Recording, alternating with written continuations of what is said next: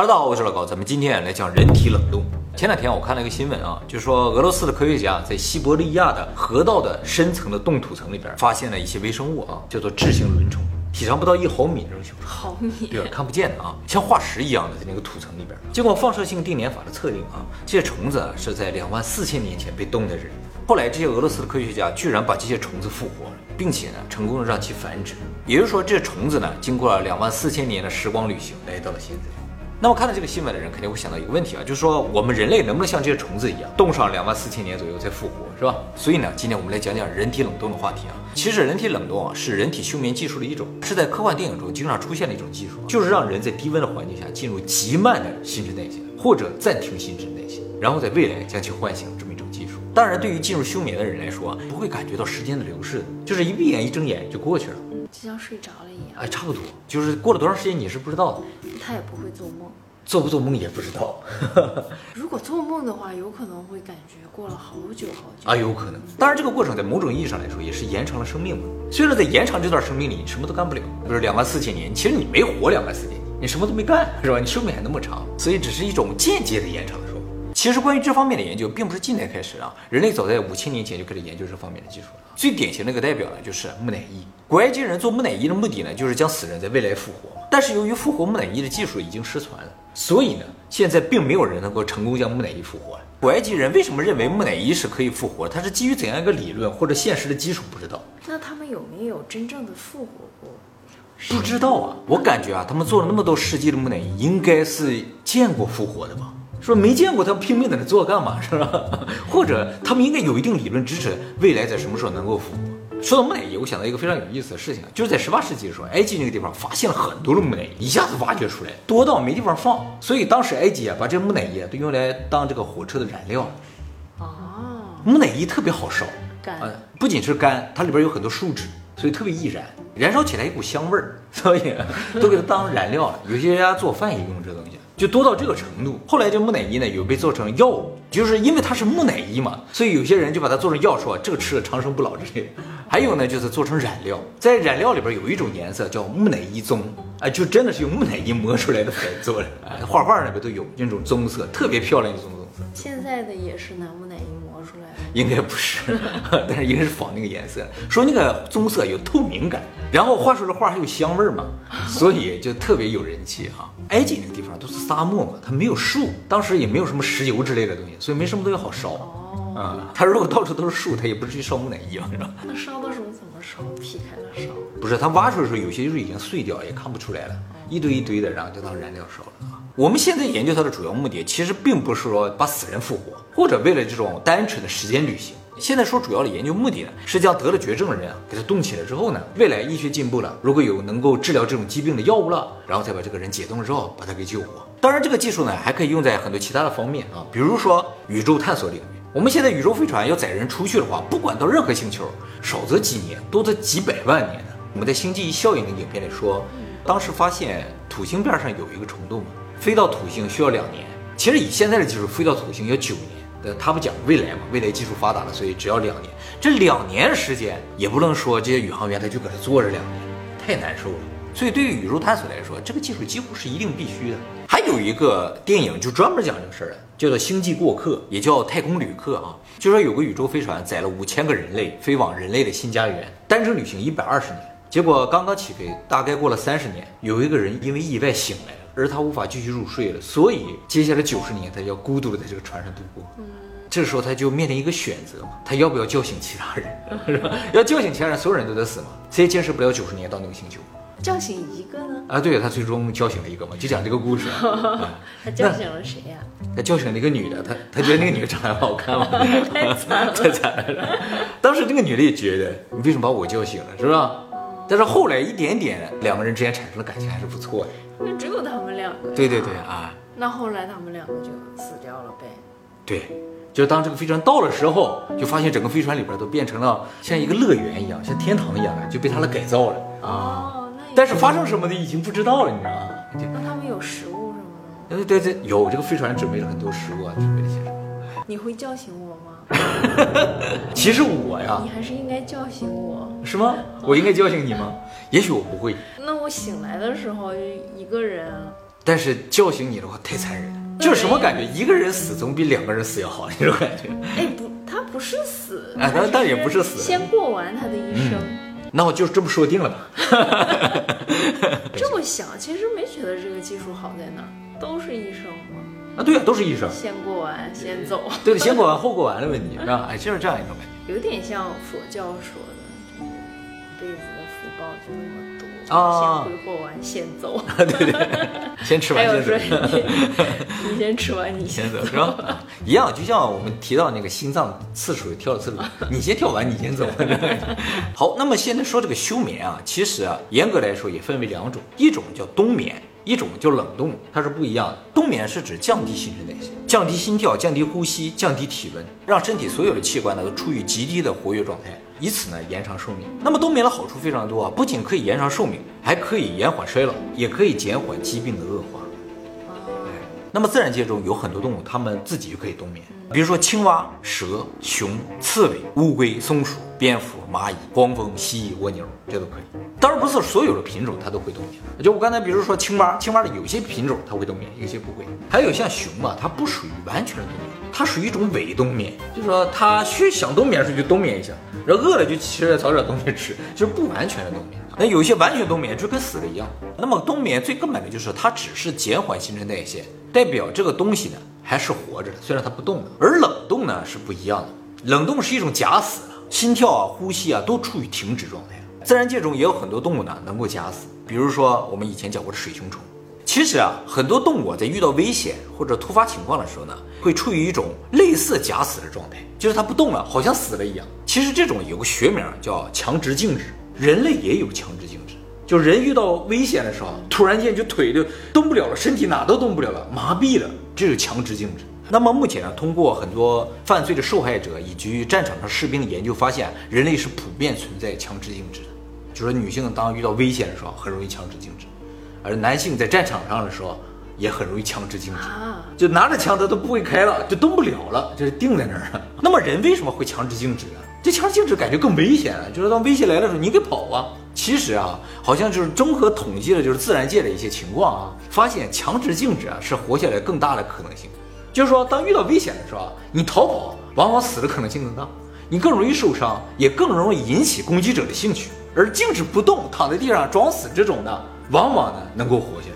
就是捕猎者通常对于死的不动的东西没什么兴趣，对于活蹦乱跳的东西比较有兴趣。也就是说，装死其实是风险非常大的一种生存策略。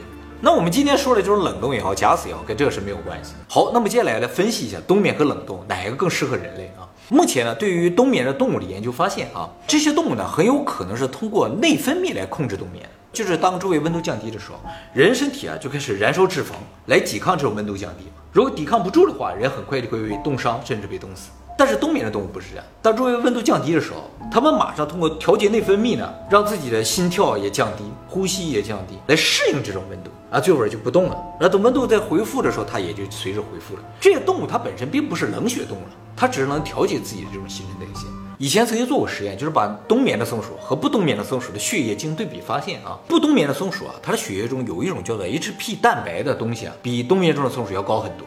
那么冬眠中的这松鼠这个 HP 蛋白哪里去了呢？后来发现了，在它的脑子里面。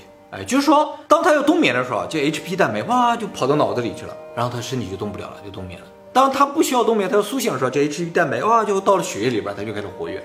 活跃的松鼠通常体温三十七度，每分钟心跳呢四百次，呼吸两百次。而冬眠中的松鼠啊，身体体温只有五度，它这个温度不是可变的，它就是要么三十七度，要么就五度，是固定的啊。心跳呢降到每分钟十次，呼吸呢每分钟一次到五次。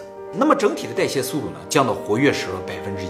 那么既然松鼠的冬眠跟这个 HP 蛋白有关，于是呢就得考虑能不能把这个 HP 蛋白呢移植到人体内，就是通过注射这个东西来控制人的冬眠。那么在二零零四年的时候啊，《自然》杂志上曾经登过一篇研究报告啊，就说有一个研究团队啊，在马达加斯加发现了一种会冬眠的猴子，这是首次发现了会冬眠的灵长类动物。如果有能够冬眠的灵长类动物，理论上就说明人是有机会冬眠。那么后来针对松鼠和猴子这个实验做了一个实验，就是说在猴子体内注射了这种 HP 的，发现呢，就是普通不冬眠的猴子，它的心跳也会下降，正常情况每分钟一百五十次降到七十五次，进入一种类似冬眠的状态。类似于什么？就打了麻醉药一样，啊，结果真就发现，其实这种 H P 蛋白就是在脑子里生成了一种麻醉物质。那么再根据这个啊，在二零二零年的时候呢，日本的研究团队，这个呢也是登在《自然》杂志上的，他们通过刺激老鼠的脑神经啊，产生麻痹效果，成功的将一只老鼠冬眠，就说明真的是通过刺激大脑就能够产生冬眠。哎，这个理论就建立起来，但是现在还不能在人体上做实验，因为如果一旦刺激让人产生了冬眠，怎么唤醒？能不能唤醒？会不会有身体上的障碍？就是说，如果我们身体进入一个非常低的功耗的运作状态的话，比如心跳一下降到了每分钟几下，会不会造成其他器官的一些损伤？不知道，所以不敢做实验。但是老鼠这个实验就说明冬眠其实在理论上是可控的。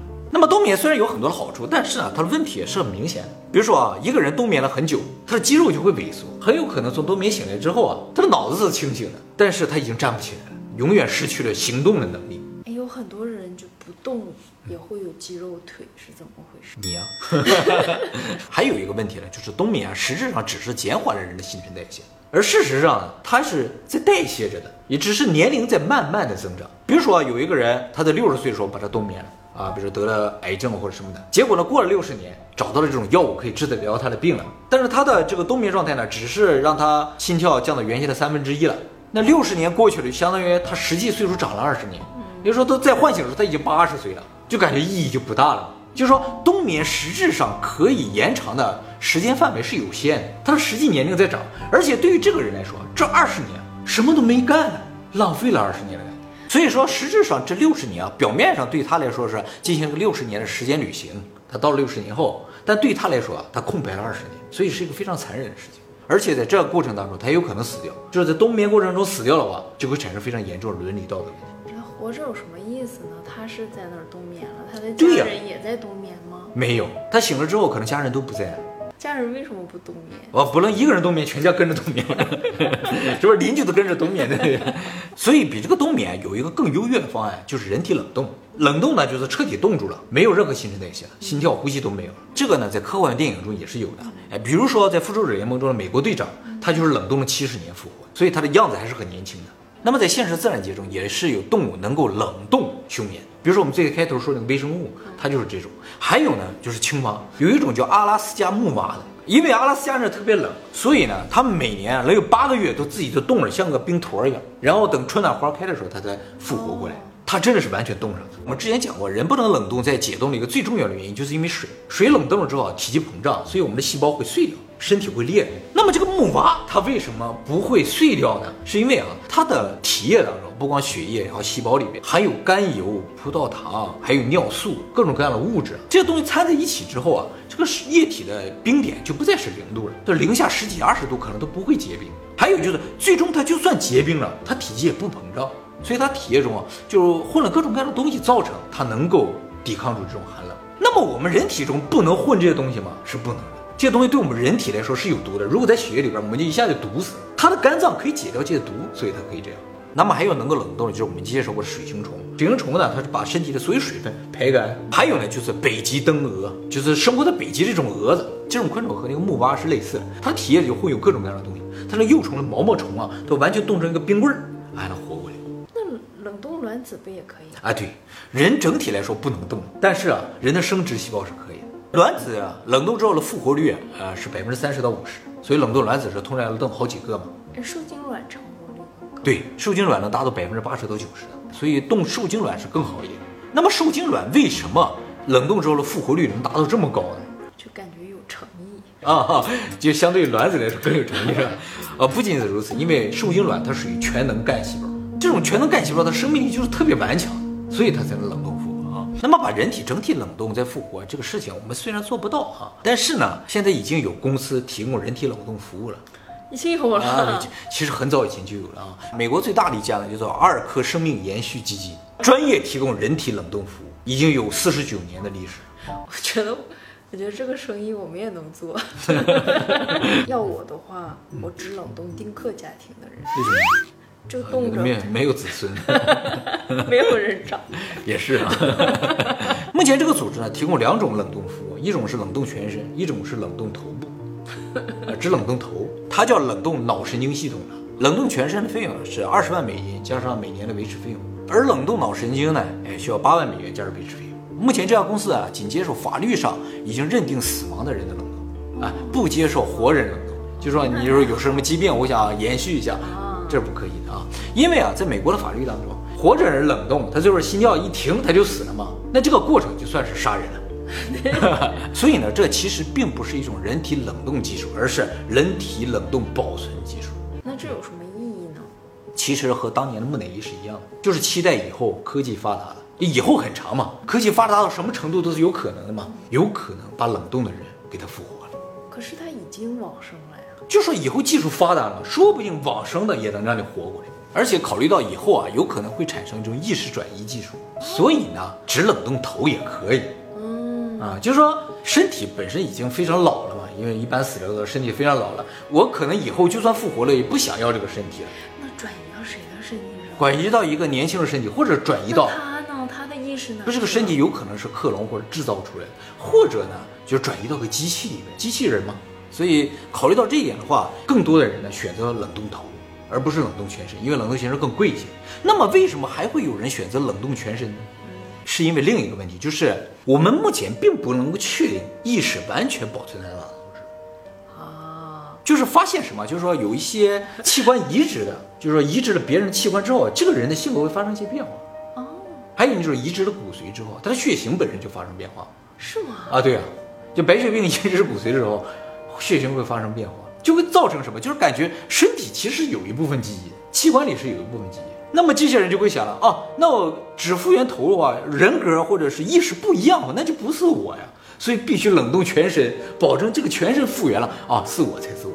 啊，对，应该谨慎一些。哎，是考虑到这个不是问题，全是，那钱不白花。那不白花了。哎，人提供两个套餐也是有原因的，是吧？你如果想到时候一定是你，不可能是别人的话，那就冷冻全身。那么如果大家想冷冻自己，等待未来的机会的话啊，那么现在也可以加入这家公司。这家公司啊，会等你离世的时候，最快的速度到你家去，把你运回他们公司。在这个运的过程中，身体就开始降温了，然后开始抽血，把身体所有血液抽光了，换成冷冻液。到了公司之后，再用一个礼拜的时间，把你身体降到零下一百九十六度，一点点降，一点点降，降到一百九十六度之后，给你放到冷冻仓里，永久保存起来。所以人家钱不白拿，就是临死的时候，他们就在那等着了。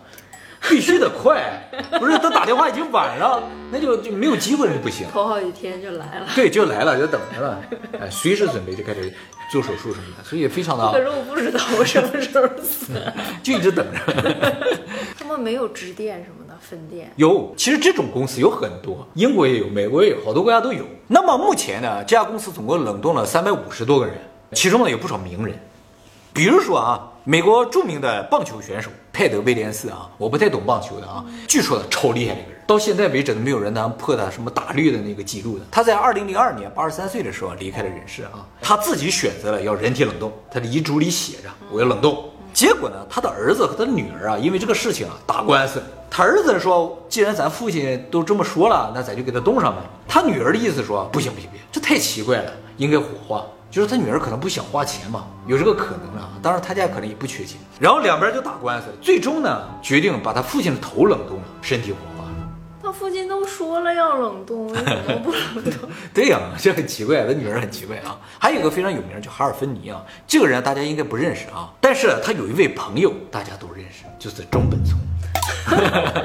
这个比特币系统建立之后啊，整个比特币系统上第一笔钱是中本聪打出去的，他打给谁呢？就打给了这个人哈尔芬尼。他也曾经是被认为是中本聪本人的这么一个怀疑对象。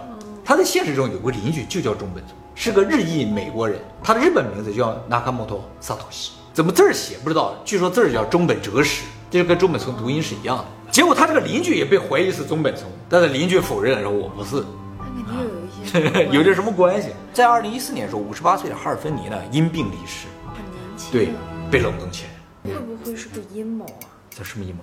他太有钱了，强行给他冷冻起来。也有可能，所以中本聪账户 到现在都没人动呢。那么还有一个非常有名，就是历史上年龄最小的一个冷冻者，哎，只有两岁，是个泰国的小女孩啊。她出生后不久啊就得了绝症，做了十多次手术也没有能够治愈，最终呢不幸离世。然后她的父母决定把她冻起来，她的父母都是医学的博士，而且她这个事情在泰国得到了很大的支持，因为泰国是个佛教的国家啊，他们讲的就是什么轮回转世。他们认为这个小女孩如果在未来能够复活的话，就相当于一种轮回转世啊。即使那个时候她可能见不到她的父母，还有特别有名的就是传说中被冷冻的人——华特迪士尼。迪士尼生前有重度的烟酒依存症，每天至少抽三包烟，这个酒也不停的喝，所以在一九六六年六十五岁的时候因肺癌离世。传说呢，他死后就被冷冻起来，但是他家人否认了这个事情。现在这个冷冻公司除了保存这些人之外呢，还在进行各方面的研究，比如说人体解冻的研究。冷冻相对来说是比较容易的，但是解冻啊是非常难的，因为解冻目前为止都没有找到一个好的方法能够均匀解冻。就是人的器官大大小小的各式各样的密度也都不一样，这个温度啊一起上升的时候，各个器官的温度上升的速度也是不一样的。以现在的技术几乎没有办法解冻，就只能冻着一直放着，等待未来技术成熟了能够解冻的同时，也能够治愈他们身上的病，把他们复活等等。所以对于大家来说，如果你还想有机会看到未来的话，这可能是目前唯一的选择。像另一种形式的木乃伊，对，就是新时代的木乃伊。那你是准备冷冻全身还是冷冻头啊？那谁冻谁还不一定呢。